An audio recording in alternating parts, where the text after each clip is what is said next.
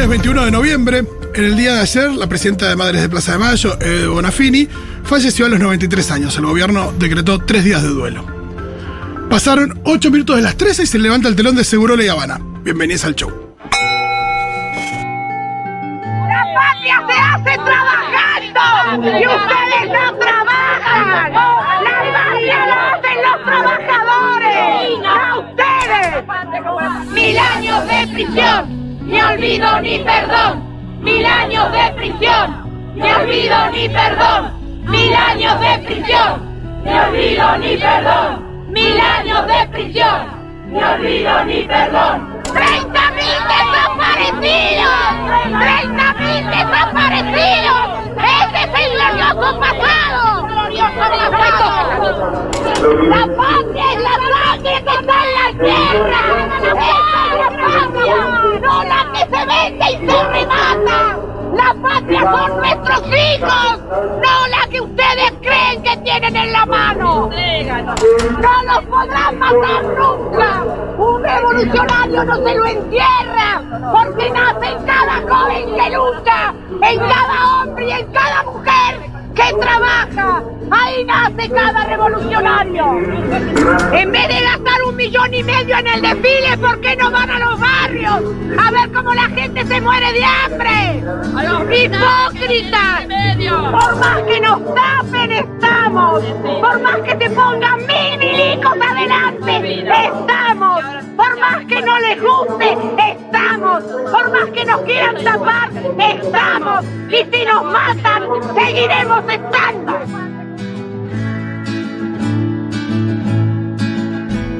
Gracias, Eve, por habernos dado esperanza en los años de impunidad. Por haber sido bandera en alto, valiente y clara en tiempos de silencio, miedo y entrega. Por habernos inspirado a salir de la tibieza y comodidad siempre. Por ser resistencia infranqueable contra viento y marea, donde otros ni se atrevían a pararse. Por abrir caminos para las nuevas generaciones, por escuchar y abrazar siempre a las juventudes. Por enseñarnos que sin compromiso colectivo no hay transformación posible por demostrar con una perseverancia y coraje colosales que la memoria, la lucha y la verdad son pilares fundamentales para la democracia y para la patria. Por habernos dejado un país más justo que seguiremos construyendo por tus hijos y por tu memoria. Yo tenía una relación muy hermosa con mis hijos porque, bueno, traté de comprenderlos, de escucharlos, de ver qué querían, por qué trabajaban tanto. Ellos trabajaban, estudiaban y hacían su militancia, ¿no? Y eso en un joven es una cosa muy hermosa, amaban la vida. Teníamos una, una hermosa relación, toda la familia tuvimos una muy linda relación. Mis hijos eran, el más chico era muy alegre, siempre me sacaba a bailar, aunque yo estuviera cocinando, me dejaba que se me quemara la comida, no importaba, pero él quería jugar, ¿no? Jugábamos mucho. A mí me gusta jugar y soñar y me sigue gustando. Mi hijo mayor era más serio, más aplomado. Era un tipo muy estudioso, muy, muy, muy genial en lo que hacía. Él ya estaba haciendo investigaciones muy serias sobre física nuclear, en fin. Claro, las madres siempre decimos que los hijos son los mejores, ¿no? Pero cuando uno habla con otras madres ve que uno es igual al otro y al otro y que los 30.000 eran una clase dirigente especial, ¿no? Que estaba realmente muy preparada para, para hacer de nuestro país un gran país. Bueno, ahí escuchábamos la voz de Eve al principio, eh, una Eve absolutamente encendida. Eso fue en una marcha de 1990 frente al Tedeum.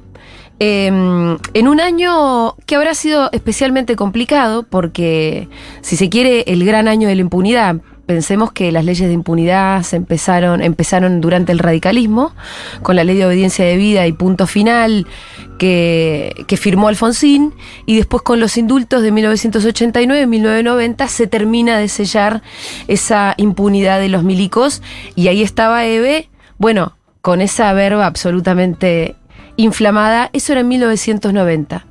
Y después la escuchábamos en una entrevista en 1991 con Jesús Quinteros, un español que hacía muy buenas entrevistas en un programa famoso que se llamaba El Perro Verde, donde ahí a mí me gusta mucho ese fragmento porque habla de sus hijos, eh, con nombre propio, cosa que hizo muy poco ella durante su vida, porque ella después a sus hijos los colectivizó.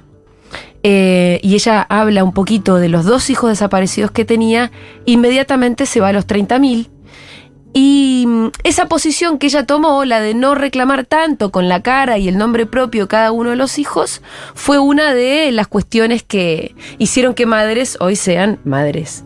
eh, línea fundadora y la Asociación Madre de Plaza de Mayo, por diferencias políticas que tenían, entre otras, esa que a mí me parece eh, de lo más fundamental, pero sin tomar ninguna posición al respecto, porque la verdad que no puedo, porque las dos me parecen eh, absolutamente válidas, sí me parece interesante.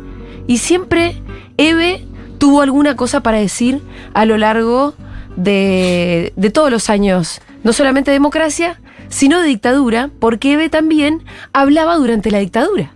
Y eso es lo que a Eve la hizo un, este, un personaje que la parió sus, la militancia de sus hijos, la dictadura y obviamente un absoluto coraje, ¿no? Em, tenemos un audio también. Bueno, primero os quiero saludar, compañero, Fito. ¿Cómo va? Hola, Fede.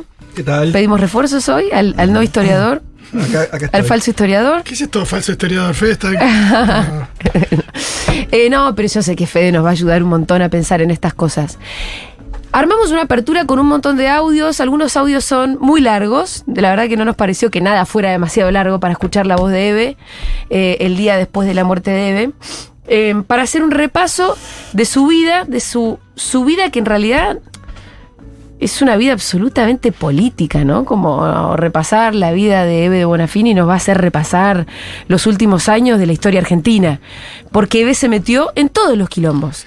Hay algo que yo remarcaba mucho ayer en el, en el programa en C5N, y a mí me pareció que es una línea que hace que, que Eve sea muy interesante, esto me lo dijo Fede Vázquez hace muchos años. Lo que la diferenció a Eve de los otros organismos de derechos humanos es que ella metió las patas en el barro. No se quedó en la cómoda. Hasta la cintura. Y no por eso no. La verdad que la verdad. Te, te- te quiero corregir con eso porque lo que hicieron los otros organismos tampoco era cómodo. No. ¿No? Pero los otros Pero- organismos concentraron mucho más su militancia en buscar la condena a los represores, en eh, buscar justicia, memoria y verdad. Y bueno, y con eso obviamente eh, este, colaboraron a construir una patria mucho más justa. La verdad que cuando mirás alrededor, mirás el resto de los países que atravesaron dictaduras, el orgullo que tenemos que sentir por nuestros organismos de derechos humanos, por nuestra propia militancia, incluso por nuestra política, de haber enjuiciado a los genocidas, no una, sino dos veces, porque la historia fue así, no una, sino dos veces, es enorme. Ahora, ¿qué la distinguía Eve? Que atravesó en realidad el campo más de, de los derechos humanos y de la búsqueda de la condena y se puso a militar. A militar, puso una universidad, puso una radio, se puso a hacer viviendas. Ahí donde yo digo, metió las patas en el barro hasta la cintura, porque incluso hacer vivienda, claro que te vas a meter en un quilombo. Tocas mucho interés. Y toca muchos intereses. Y además corre riesgos. Porque la verdad que la, la mala suerte que tuvo Eve con Sueños Compartidos, que después vamos a ir a esa historia, la columna del Pitu de hoy va a ser más terminando el programa y va a ser exactamente sobre la experiencia de Sueños Compartidos y la historia personal que tiene Pitu, que además refleja la historia de muchos otros. Em, pero bueno, vamos a tratar, les venía diciendo, a tratar de hacer un repaso más o menos cronológico, nos va a salir, nos va a salir desordenado. Los audios que, que hoy recortamos son absolutamente aleatorios. Si uno se pudiera hacer, se pusiera a hacer archivo, realmente la cantidad de material que hay sobre Eve y las cosas que hay para decir sobre Eve son infinitas. Con lo cual esta apertura va a ser una lo que salga. Porque aparte tiene esto de, no haberse callado nunca. Claro. Entonces siempre vos tenés opinión de Debe sobre. Sobre todo. Bueno, ¿no? yo, yo en eso lo veo muy parecido a Maradona. Total. Sí, sí, porque también hay algo respecto de la forma de decir las cosas y, de la, y del impacto que, que tiene la forma de decir. Claro. eh, la Que forma te de deja esa frase, ¿viste? Que te la deja Sí, ahí, que te pim, deja una frase que queda para, para, para la memoria. Y también porque esto de, bueno, a ver quién es el poderoso de turno con el que me voy a pelear. Claro, sí, bueno, sí. Total, pero en este repaso que vamos a hacer, seguramente nos encontremos con, llamémosle, diferencias. ¿Pero por qué? Porque estamos ensalzando la figura de la queremos complejizar, la queremos entender. Y mientras digo esto, también digo que los posteos de ayer, a mí no me jodieron tanto los de los odiadores que dijeron bien muerta está, una menos, toda esa mierda, la verdad que Sí, mí- sí, sí, gente que, que, que pone en duda la, la- no sé, No, esa gente no, no nos sirve para nada. Ahora, los posteos que decían, se murió una gran luchadora, no sé qué. aunque tuve mis diferencias, yo voy a decir- decirles esto. Explícame por qué. A mí me importa un carajo el día que se murió Eve, que vos, dirigentito o quien verga seas hoy, hayas tenido tus diferencias con Eve. Dicho esto, que en realidad no viene a cuento de nada. Ya, no, lo que quería decir es que obviamente que vamos a Que tratar la de. izquierda boba está diciendo. Bueno, Que no, no boba, hubo que- solamente izquierda boba, pero hoy yo tuve mi diferencia. Ah, no me digas. Eh, me chupa tanto huevo. No, pero porque Aparte, digo- como si esas diferencias fueran tan importantes como. No como es pertinente, de Eve, no es digo. Pero para que vos en tu posteo de despedida, Sí, sí. vos podés ser más arrogante que en tu posteo de despedida de Eve digas que vos tenías tu diferencia. Sí, la foto con Eve te la tomo porque, bueno, la conociste, Digo, te pudiste sacar una está foto. bien poner Eso tu pasó foto mucho con y, está- Eve. y, y es muy lindo, digo. No, pero la arrogancia de vos tener que decir y remarcar el día de la muerte de Eve que vos tuviste tus diferencias con Eve, pero igual subo mi foto con Eve, buah. Yo con esto lo que quiero decir es porque este no es un posteo de despedida, esta es una...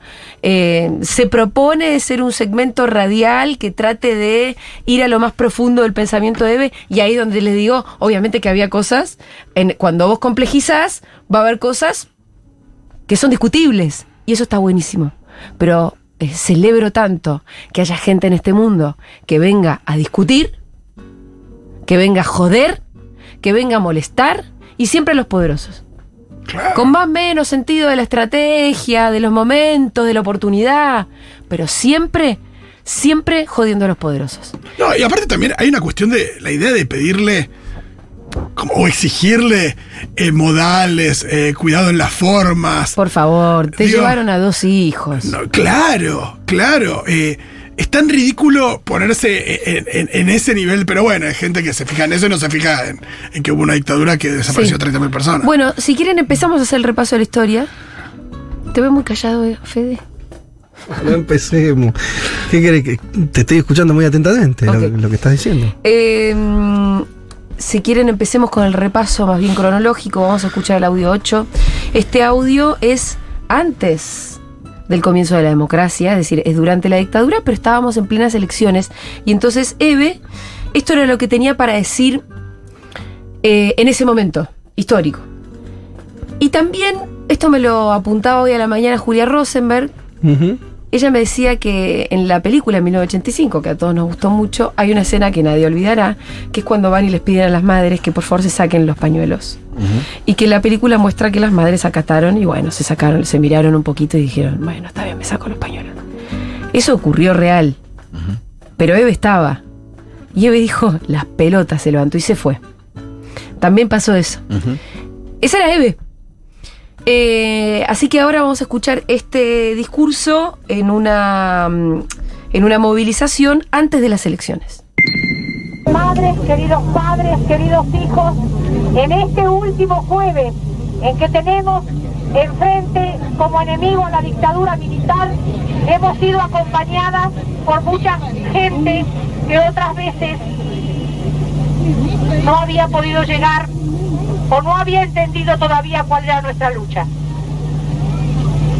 Hoy nos sentimos reconfortadas con tantas presencias y a todos le decimos, hermanos, compañeros, gracias por acompañarnos y por entendernos.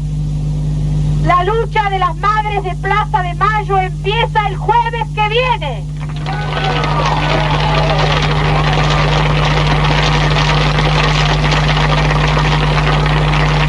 Estos siete años de resistencia, en que al principio muy solas y después cada vez más acompañadas, resistimos a esta feroz dictadura, pidiendo la aparición con vida de nuestros hijos detenidos desaparecidos,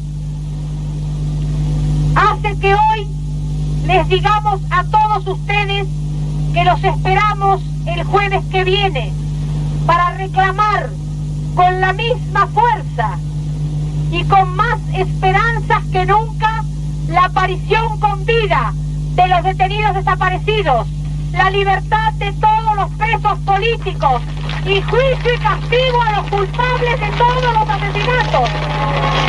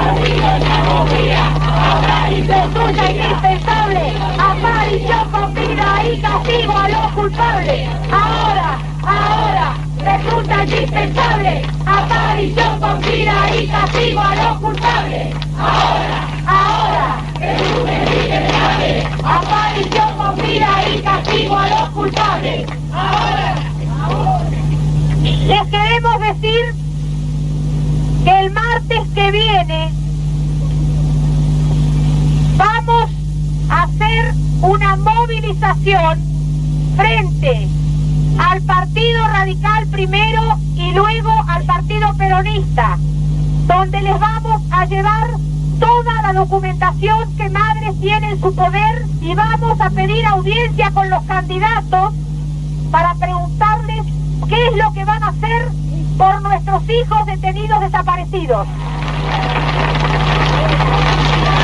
Con vida los queremos, con vida los llevaron, con vida los queremos, con vida los llevaron, con vida los queremos, con vida los llevaron, con vida los queremos, con vida los llevaron, con vida los queremos, con vida los llevaron, con vida los queremos, con vida los llevaron, con vida los queremos. Madres no queremos ningún tipo de reparación, por ahí he oído que alguien quiere hablar de reparación económica.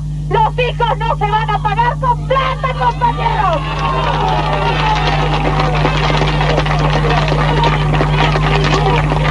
Las queremos aparición con vida. No queremos negociar la sangre de los nuestros. Y vamos a seguir en la plaza mientras haya un solo desaparecido, un solo preso, un solo torturado, un solo joven que no puede expresarse. Las madres de Plaza de Mayo vamos a seguir viniendo a la plaza. Bueno, ahí la escuchábamos, entonces repito, este es un audio de fines de 1983. Por eso ella habla de que va a ir a visitar a, mm, a los candidatos, a los partidos políticos, porque todavía no teníamos democracia. Y esta era ya Eve en una plaza. Y, y bueno, esto que me decía Julia Rosenberg, es que eh, Eve siempre radicalizaba, digamos. Eh, Y eso fue lo que a Eve muchas veces la llevó a tener posiciones distintas y a pelearse con otros sectores de los organismos de derechos humanos. Algunas frases como nuestros hijos no van a ser cambiados, no, eh, vos te tenés que acordar mejor, Fede. Ella No, estaba sí. en contra de las indemnizaciones, ¿no? Sí. Como- Ella tuvo un montón. No aceptó las Sí, no sé si empezar por acá, pero. O sea, claro, la, la historia de la democracia es una historia donde hay discusiones dentro de los organismos y la asociación y EVE eh, tuvieron muchos momentos eh, de, de- de alejarse de eso y, y- y bueno, sí. Eh, No, no sé, a mí. No, pero no empiezo por la diferencia. Sí. Estoy tratando de plantear a una Eve siempre al mango. Sí. Claro. Y Intransigente en incluso algunas cosas. no metiéndonos en si estoy o no estoy de acuerdo con esto con esto que no planteó, sino decir, bueno, siempre había algo para decir que movilizaba, que movía, que jodía. Es en ese sentido. Totalmente, sí. Eh, había. mm, Sí, sí. eh, Me parece igual que cada vez que muere alguien así también hay una pregunta de cómo. cómo lo recordás. No sé, Dios, si vas a. eh, te quedás solamente con lo- los momentos más luminosos y tenés que mostrar, ¿no? Como hacer lupas sobre distintos aspectos. A mí me parece que siempre hay que. Como agarrar, o sea, me parece que una de las cosas que pasa cuando alguien se muere, lo más noble es tratar de, en principio, rescatar las mejores cosas, que en el caso de Eve son un montón. Eh, y, y- y de esas cosas está eso que vos decís, justamente, esa cosa de una de las, gran- de las características de ella es esa... eh, ella se definía, creo que usó un término como... Que, que en los 80, en los 90 ya parecía medio anacrónico y ella lo defendió mucho, que era ser revolucionario. Porque hay una cosa que me parece que esa fue punta de lanza, más allá que le haya traído problemas o no, eh, de reivindicar la militancia de sus hijos. Claro. En un momento donde en los 80 era muy difícil, eso no se hacía. No porque primaba la teoría de los dos demonios, ¿no? Claro. O después hay una cosa, para, para no ponerlo solamente como en términos de confrontación, me parece como de vos tenías. Hizo- eso muy tempranamente, cuando la sociedad no quería Claro. escuchar ese discurso. Sí. Y cuando al mismo tiempo pasaba que empezaron a haber avances concretos, muy, digo, eh, eh, al inicio de los 80 está la de las juntas, después eh, eh, la, la lucha también de hijos, de abuelas Bueno, y demás, eso te iba a decir. hace- Un poco ese planteo que hace Eva, que sacar de víctima a los desaparecidos y, reivindicar, o no sacarlo de la víctima, sino reivindicar un poco el costado de la militancia de esos Sí. jóvenes en los 70, Claro. es lo que retoman hijos a mediados de los 90. Eso es lo que iba a decir, como que él llevó tiempo después. Claro. Era una voz muy solitaria en ese Claro. sentido de Eve. Después empezó a surgir una serie de, de reivindicaciones. ¿Sabe qué? Lo hecho, escuchamos en el prim- en el segundo audio, cuando escuchábamos la entrevista con Jesús Quinteros, cuando ella empieza hablando de sus propios hijos y después pasa a los 30.000.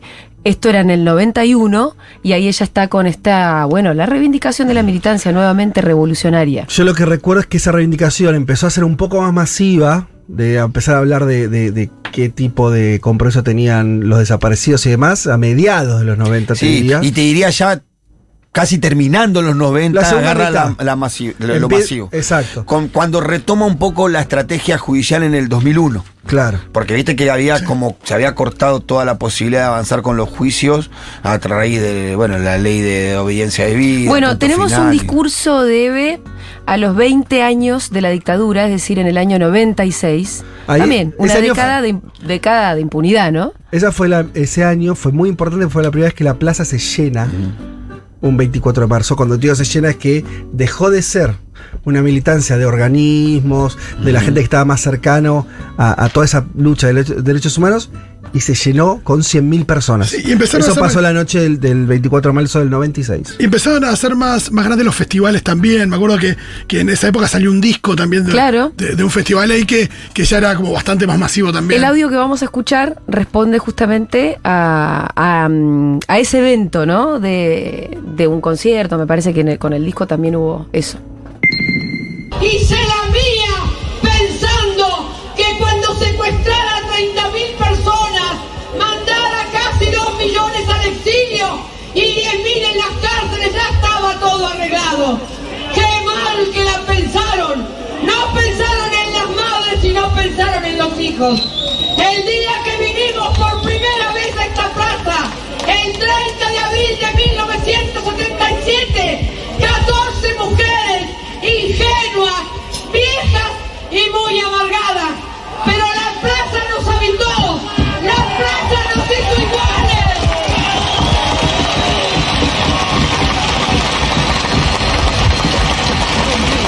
En la plaza uno se libera, los pueblos se liberan con las plazas llenas, los pueblos nunca se liberan en un escritorio, los pueblos nunca se liberan cuando negocian.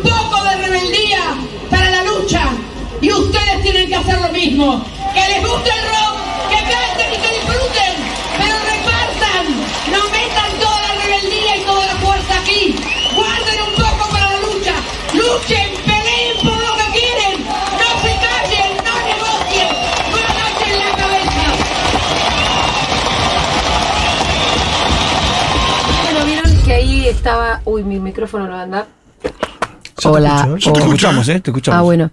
Ahí, porque ahí volvió. Eh, ya hablaba del rock porque justamente tiene que ver con este acontecimiento. Exacto, en el Estadio Ferrocarril Oeste, en el año 1997 se llamó Festival 20 años de lucha, cumplían 20 años las madres, y estuvieron divididos La Renga, Las Pelotas, La Versuit, Animal, León Gieco, Ataque, Todos tus muertos, Los Piojos, eh, y eh, más de 25.000 personas, ahí Eve dio el discurso, también eh, creo que Bono mandó un poema y demás, pero lo interesante es que con lo recaudado de estos conciertos, más la venta del CD, del que estábamos hablando, las madres compraron ahí una vivienda contigua a la vieja casa de las madres. Que en tres años, tres años después se convertía en la primera sede de la Universidad Popular, Madres de Plaza de Mayo. Mirá, Ahora está el bar El Rebelde. Exacto. Bueno, y, y ya era, sí, eran unos 90, ya 97 uno piensa en una juventud también, eh, por supuesto, acompañando más en, masa a, a las madres y más hinchada las pelotas de Sí, que- había, del- ahí, del- ahí nacían, o sea, tomaban la posta a los hijos que implementaban una novedad que era el escrache. Total. a los genocidas que habían pasado esos años bastante cómodos, ¿no? Desde el principio de los 90 hasta que aparecen hijos, eh, estaban muy cómodos y ahí aparece la modalidad Scratch y empieza todo como una ola efervescente de parte de los hijos que retoman esa bandera con esta idea de reivindicar la militancia, ¿no? Sí, y estas bandas estaban repolitizadas en la segunda mitad de los 90 porque, bueno, el rock era por donde se canalizaba también eh, bastante de la, de, de la, de la disconformidad con, con esos últimos años del menemismo también. Sí, es, el rock nacional es más bien rebelde, ¿no? sí, estos Contestatario. post, post, eh, Walter Bulacio. Ahí sintonizaba bien lo, esa Eve que, que decía. Yo, yo me lo acuerdo de eso, que, que- donde eh, en términos políticos ella era, incluso en esos años, como de- no votaba, eh, no había. ah, pero se llevaba muy bien con la época, en el sentido de decir, en esos 90 donde la política era. Tenías, eh, habías tenido el gobierno radical que al final había terminado con las leyes de audiencia de vida, habías eh, tenido el gobierno de, de, de Menem que los había indultado. Entonces, claro, la política medio como un todo, y así lo veía Eve en esos años, por eso es tan grosso además cuando hace Sí, cuando pues, cambia. claro. Pero en esos momentos. Cuando, cuando la cooptaron, imagínate. Claro. Qué gracioso, ¿no? Porque eh, vos mirás ¿Pitrola esto. fue que dijo que la cooptaron? No sí. ¿Pitrola? Eh, ¿Cómo Qué vas falta de respeto, ¿Cómo Pitrola. pedí? ¿Por qué no sos eh, de los boludos que dicen que te- tuvieron sus diferencias? ¿Que la cooptaron a Eve? Porque- ¿Te parece, Pitrola? Porque- La puta madre. Te pedí tres copias doble faz en blanco y negro. Por- Porque en ese momento, en esos 90, que eran tan duros, donde no había política, donde eh, la gente no, no tenía referencias políticas donde se discutieran modelos, Ah. eh, había... La política era mala palabra, la militancia era mal mirada. La política decía- había perdonado a los milicos. Claro, y después los había indultado. Sí. Después los indultó. Entonces ahí por eso tanto radicales como el peronismo de esa época habían quedado eh, entrampados ahí. Entonces, claro, las madres junto con muy poquitas otras referencias, la música era una, las bandas de rock eh, y, y- y algunas expresiones más, pero eran pocas referencias simbólicas que alguien con 15, 20 años y Claro. quería interesarse por algo, bueno, te agarrabas de esos símbolos porque y, y Eve en eso cumplió una cosa muy Sí. importante Sí. que es esta cosa que incluso su, sus- su mirada a veces más este eh, más radical, como decís vos, se llevaba bien con esa etapa. Porque al menos era alguien que decía, che, yo acá no me voy a vender, eh, ¿no? Eh, hay que mantener las banderas en alto. Y hablaba algo que después va a tener para mí, cuando ella se hace eh, tan kirchnerista, parece, eh, creo, lo que ella ve es por primera vez alguien de la generación de sus hijos Claro. que llega al gobierno, ¿no? Eh, y, y es como una reivindicación de esa militancia, empieza a pasar eso. Me parece que ahí es donde eh, cambia mucho, porque la verdad que la EVE de los 90 era una EVE anti-estado prácticamente, Sí, ¿no? sí, Claro, llegaba a esos, a esos, a Sí, esos sí, sí. niveles, eh, ¿no? No Naturalmente nada. ante Estado, porque la Claro. verdad que los gobiernos que habían fallando, pasado. que venía fallando hace 30 Claro. años, digo. Hace, No, porque aparte tenías eh, en pleno curso el, el menemismo que era el- desvirtuar el peronismo totalmente y hacer que todo fuera lo mismo. Entonces había una decepción en ese momento en líneas generales eh, de todo el mundo, ¿no? De los, los que sobrevivieron a los 70, eh, en los 90 se fueron a la casa totalmente desilusion- desilusionados de la política. En, em, leí mucha gente que ponía que había sido adolescente en los 90, militante, y que Era una referencia absoluta. Eve. Claro. Sí, Lo que había. Era lo que que había. tampoco había tanto eso. La que no había era tanto, pero era era una reserva moral. Exacto, Era una de las pocas moral. cosas que quedaban que vos sabías que no se iba a correr, que no iba a, a- a- a- a pactar. Hay mucha gente que se enojó cuando Eve volvió a ver en un político una ilusión. Bueno. Le total. escribe una carta, que si, si quieren se las leo. ¿A quién? Justo a Néstor. Eve. Al imprescindible Néstor, desde mi cocina, julio del año que quieras. Querido hijo y compañero, le decía hijo, ella lo sentía así. Como vos me enseñaste que eras. Te escribo para compartir algunos momentos que me hiciste vivir intensamente, desde bajar los cuadros con aquel proceda hasta darnos una parte de la ex ESMA, pasando por acelerar los juicios. Tu paso por mi vida fue como un huracán que limpió mi cielo. Quiero que recordemos juntos tu sabiduría al dedicarle tanto tiempo a las pibas y los pibes, siempre con una sonrisa, un abrazo, un gesto de amor, haciendo crecer en ellos la pasión por la política, sin dejar de vivir su juventud con libertad y sueños. Estos millones de hombres y mujeres que se formaron con vos son los que hoy participan en este gobierno con la humildad que te copiaron, la sonrisa en los labios y el dolor por los que menos tienen. No sé si sabés que ocupan secretarías, ministerios y otros lugares, porque la mayoría dijo donde hagamos falta, con la fuerza, la humildad, la lealtad, ayudando a los que menos tienen o nada tienen. Eso demuestra que fuiste un gran maestro de la política y la vida. Yo sigo cumpliendo años, así que en algún momento nos encontraremos en alguna nube tormentosa, con rayos y truenos, como fueron nuestras vidas. Querido mío, tus sueños junto a este gobierno los estamos reconstruyendo de a poco porque el ataque de distintos virus es permanente. Nos quieren paralizar, pero no pueden.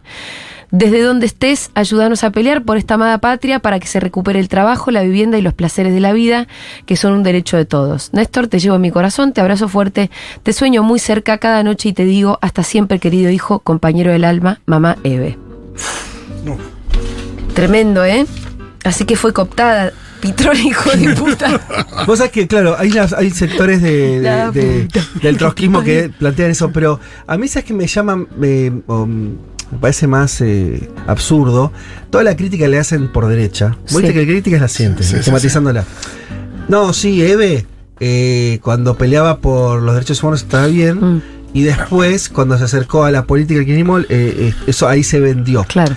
Lo gracioso es que eso lo dice gente que ni en peo acaba de, ni en los 90, No, ni en no, los ni la lucha de los 80. derechos Que humanos. banca Estela. Por eso. Nada. Entonces, eh, es un argumento de, de lo más eh, cobarde, en el sentido que oculta tu- tus verdaderas Sí, opiniones. sí, sí. Pensen- porque no es que eh, esa crítica está hecha de un Pero lugar de que ¿desde nunca dónde? bancaron a la Claro, madre. ¿Desde dónde? Porque ninguna de las líneas de la Fundación de Madres, ni línea fundadora, ni la Fundación de Madres que representaba a Evi, ni abuelas estuvo cerca, lejos del kirchnerismo. Todas algo tiene que haber pasado para que todos esos eh, organismos de derechos humanos se acerquen a un gobierno. ¿Desde dónde vos, de la comodidad, entonces yo te atrevé a cuestionar eso? De la misma manera que se cuestiona cuando, cuando digo, la- el cambio en la realidad en, en la vida de las personas. Lo que vos decías de cuando vos sa- sa- saliste, cuando vos saliste de la cárcel, volviste a- a- al barrio y viste lo, lo- lo que había cambiado, año 2007 creo que, que había 2008. contado, 2008. Eh, digo, hay gente que, que también que tiene el tupé de decir, no, eso no sucedió, no existe, Claro, vos sí. sos ridículo por, por votar eso. Eh, también hay algo que, que debe que nos hace pensar mucho en la idea de que a veces se discute eso, ¿no? De cómo tiene que ser una víctima. Claro. Claro. Modosita. Que, que eso lo vemos también en las cuestiones, de- con la cuestión de género, ¿no? La idea de que la víctima tiene que ser eh, una víctima eh, angelical, eh, virginal, eh, sin ningún tipo de, de- de dudas acerca de nada y que no tenga na- nada eh, reprochable. Y también es ridículo Y pensar. aparte de lo reprochable, Sí, no, y sobre todo cuando hablas, sobre todo cuando hablas de, de víctimas de, de una dictadura genocida, digo, no estás hablando de víctimas de que le robaron una billetera. Bueno, llegó carta del Vaticano desde Santa Marta. 20 de noviembre del 2022, a las madres de Plaza de Mayo, de Mayo. Queridas madres, en este momento de dolor por la muerte de Bebe Bonafini, madre de la plaza, quiero estar cerca de ustedes y de todas las personas que lloran su partida. Supo transformar su vida, como ustedes, marcada por el dolor de sus hijos e hijas desaparecidos, en una búsqueda incansable por la defensa de los derechos humanos, de los derechos de los más marginados e invisibilizados. Recuerdo en el encuentro que tuvimos en el Vaticano la pasión que me transmitía por querer darle voz a quienes no la tenían. Bueno, Y vamos a escuchar este Eh, audio. Eve, es cercana a, un papa también es. eh, da cuenta de, de- como de un camino muy este, particular, porque ella también era totalmente Sí. anti- anti-iglesia, o sea, eh, también ahí su- eh, tenía la, reca- Claro. la radicalidad. El primer audio que escuchamos era enfrente al Tedeum gritando, hijos de puta, hijos de puta, ustedes Bueno, hijos pero- de Y, puta. y es muy loco porque, no loco, pero ahí hay varias cosas que hace el Papa interesantes. Una es decir que eh, saluda a la gente que, que, la, la- que lamenta Sí. su, su- Digo, a- dando cuenta de que hay gente que no y a la gente que no saluda. No es que saluda al pueblo argentino. Claro, no. Saluda a la gente que, que, que- que está dolida por, por su partida y también que no habla de la búsqueda de justicia Y exclusivamente. de los derechos humanos, sino que dice de los derechos de los más marginados e invisibilizados. Habla de la militancia, sobre todo de Eve, y no de eh, su carácter de, de- de víctima exclusivamente. Exacto. Y bueno, pero siempre es- los enojos de Eve, a mí me cuesta no encontrar el fundamento. Estaba bien que esté enojada con la iglesia. ¿Podemos escuchar al. Papa igual? Sí, sí, sí. Perdón, a Sí, Eve sí, sí. sobre el Papa y después van a escuchar este remate que a mí me pareció espectacular. Francisco dice, ¿cómo hacer cuando uno se encuentra con una madre de Plaza de Mayo a, a la que le tiraron su hijo al río desde un avión? ¿Cómo hacer para decirle, el Señor está contigo? Yo me callo y les permito todo, todo, me callo y les permito todo. Las tomo de la mano y las acompaño. Entonces este, este, este papa de ahora, estas cosas que dice el Papa de las Madres, esto de que nos permite todo y todo lo que podamos decir, me da pie para que yo siga diciendo que el presidente y toda su rumufla son unos reverendísimos hijos de mil putas. Bueno, Estaba hablando de Macri, ¿eh? ah, también era Eve. Igual, igual también lo dijo. Buena aclaración. Tampoco, es Macri, que, ¿eh? tampoco que habló maravillas de Alberto, pero es verdad que no usó su eh, puteada favorita con Alberto, que es hijos de remil puta. ¿Podemos escuchar, por favor, el audio 9, que es un pequeño compilado de las puteadas de Eve? Gracias. Amemos la política, la política no es mierda. Ellos son mierda. Tenemos todo embargado, que nos investiguen, que nos vengan. No voy a ir a declarar, Martínez Giorgi. Metete en el orto la declaración. No voy a ir. Porque no creo en esta justicia, no creo en estos jueces, tampoco creo en algunos abogados. Hay una cantidad enorme de jueces hijos de remil puta que están con Lorenzetti y que son hijos de remil puta facho, es un hijo de mil puta, porque sigue vetando la posibilidad de nuestra, de tener la palabra, de poder decir lo que queremos. No quiere la ley de medios, por eso otra cautelar. No solamente de, la, de turno, es un hijo de remil puta. Se gastó toda la plata en una campaña para pintar todo naranja y ahora se está gastando la poca que le queda para pintar todo color mierda. ¿Qué le vamos a decir a estos turros de la Suprema Corte? Y turros por ser buena. Los pueblos tenemos derecho a decirle, señor, no sea tan hijo de puta, vaya donde prometió que iba a ir. ¿Por qué él ganó? Porque una gran cantidad de jueces lo apoyaron. Porque la Suprema Corte, que ni es Suprema ni es Corte, son una manga de hijos de remil. Ah, al final le metieron un pin, me encantó. Me encanta decir, los pueblos tenemos derecho a decirle, señor, no sea tan hijo de remil puta. Claro. Eh, bueno, y acá está esto de. Señor, con todo respeto, no sea tan hijo de Yo remil lamento puta. tanto a la gente que habla y no puede disfrutar realmente de esto. No, eh. Ay, porque las formas. Me dicen que hoy María O'Donnell estaba muy crítica del autoritarismo y la forma en la que ella condujo. Ah. Dejate de joder. Y recordemos de esa joder. situación que dice de lo de Martínez de Giorgi cuando no estaba, cuando no se presentó a declarar y, y supuestamente la iban a ir a buscar. Sí, sí, sí. Anda a buscarlo. Eh, anda a buscarla, ¿no? Anda a buscarla. Está Se puede de- meter en el orto su declaración. Sí, no, y 18. la- La parte cantidad fue increíble la, la rapidez con la que la gente copó la fundación. Mira, y no me quiero. no- me está viniendo, no sé si es un déjà vu, dijiste María O'Donnell, pero eso, ¿no? De, de rasgarse las vestiduras porque Eve no se ajusta derecho. Cuando. o Cuando sea, el si- país si- no se ajustaba derecho con Eve. Claro, claro. Primero ajustémonos a derecho con Eve. Le- le- no sabe dónde están sus hijos, qué pasó. Todavía nadie le dio una explicación Y Eve clara. quiere, quiere explicarle algo a Martín Claro, de George y realmente uno se lo pone a pensar así y dice, pero yo entiendo que el, el- el- el mundo funciona con ciertas normas, pero cada tanto hay alguien que las patea, ¿eh? Y está bien. No, y, está bien. Y bueno, ya lo charlaremos más con el Pitu, ¿no? Pero si hubo alguna cuestión en Sueños Compartidos o con Jock Lender y demás, Sí. bueno, profundicemos la discusión.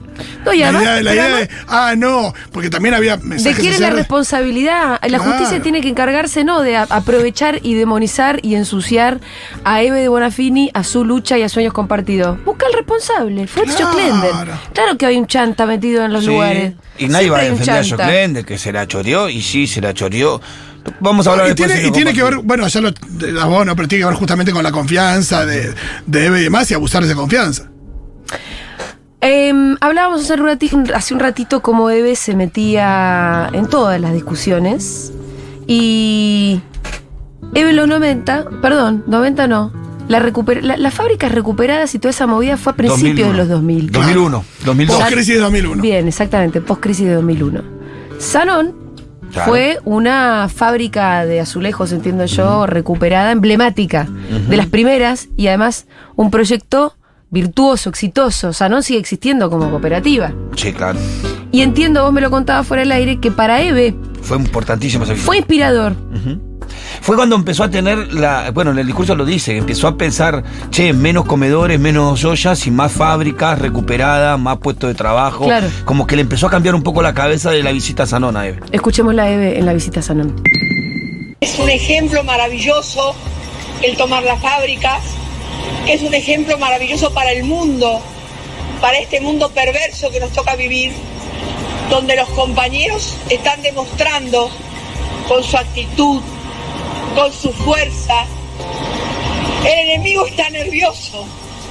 Y cuando el enemigo se pone nervioso porque tomamos las fábricas o las tierras o los lugares, es porque estamos en el buen camino.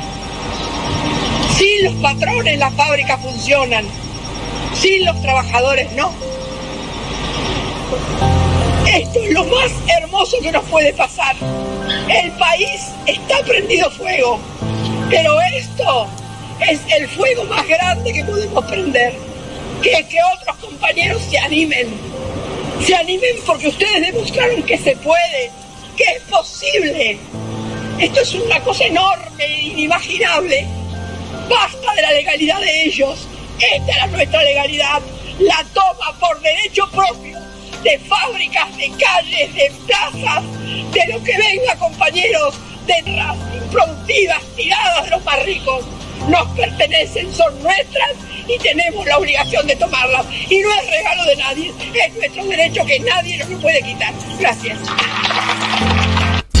El jueves vamos a ir a la plaza, vamos a reventar la plaza, nos convoca la memoria de Eve, eh, como todos los jueves, pero esta vez me parece que eh, Eve merece una despedida. Así que nos vamos escuchando a Teresa Parodi haciendo resisten- resistiendo. En un ratito volvemos. Y obviamente el programa va a estar absolutamente atravesado por la memoria de Eve de Bonafini.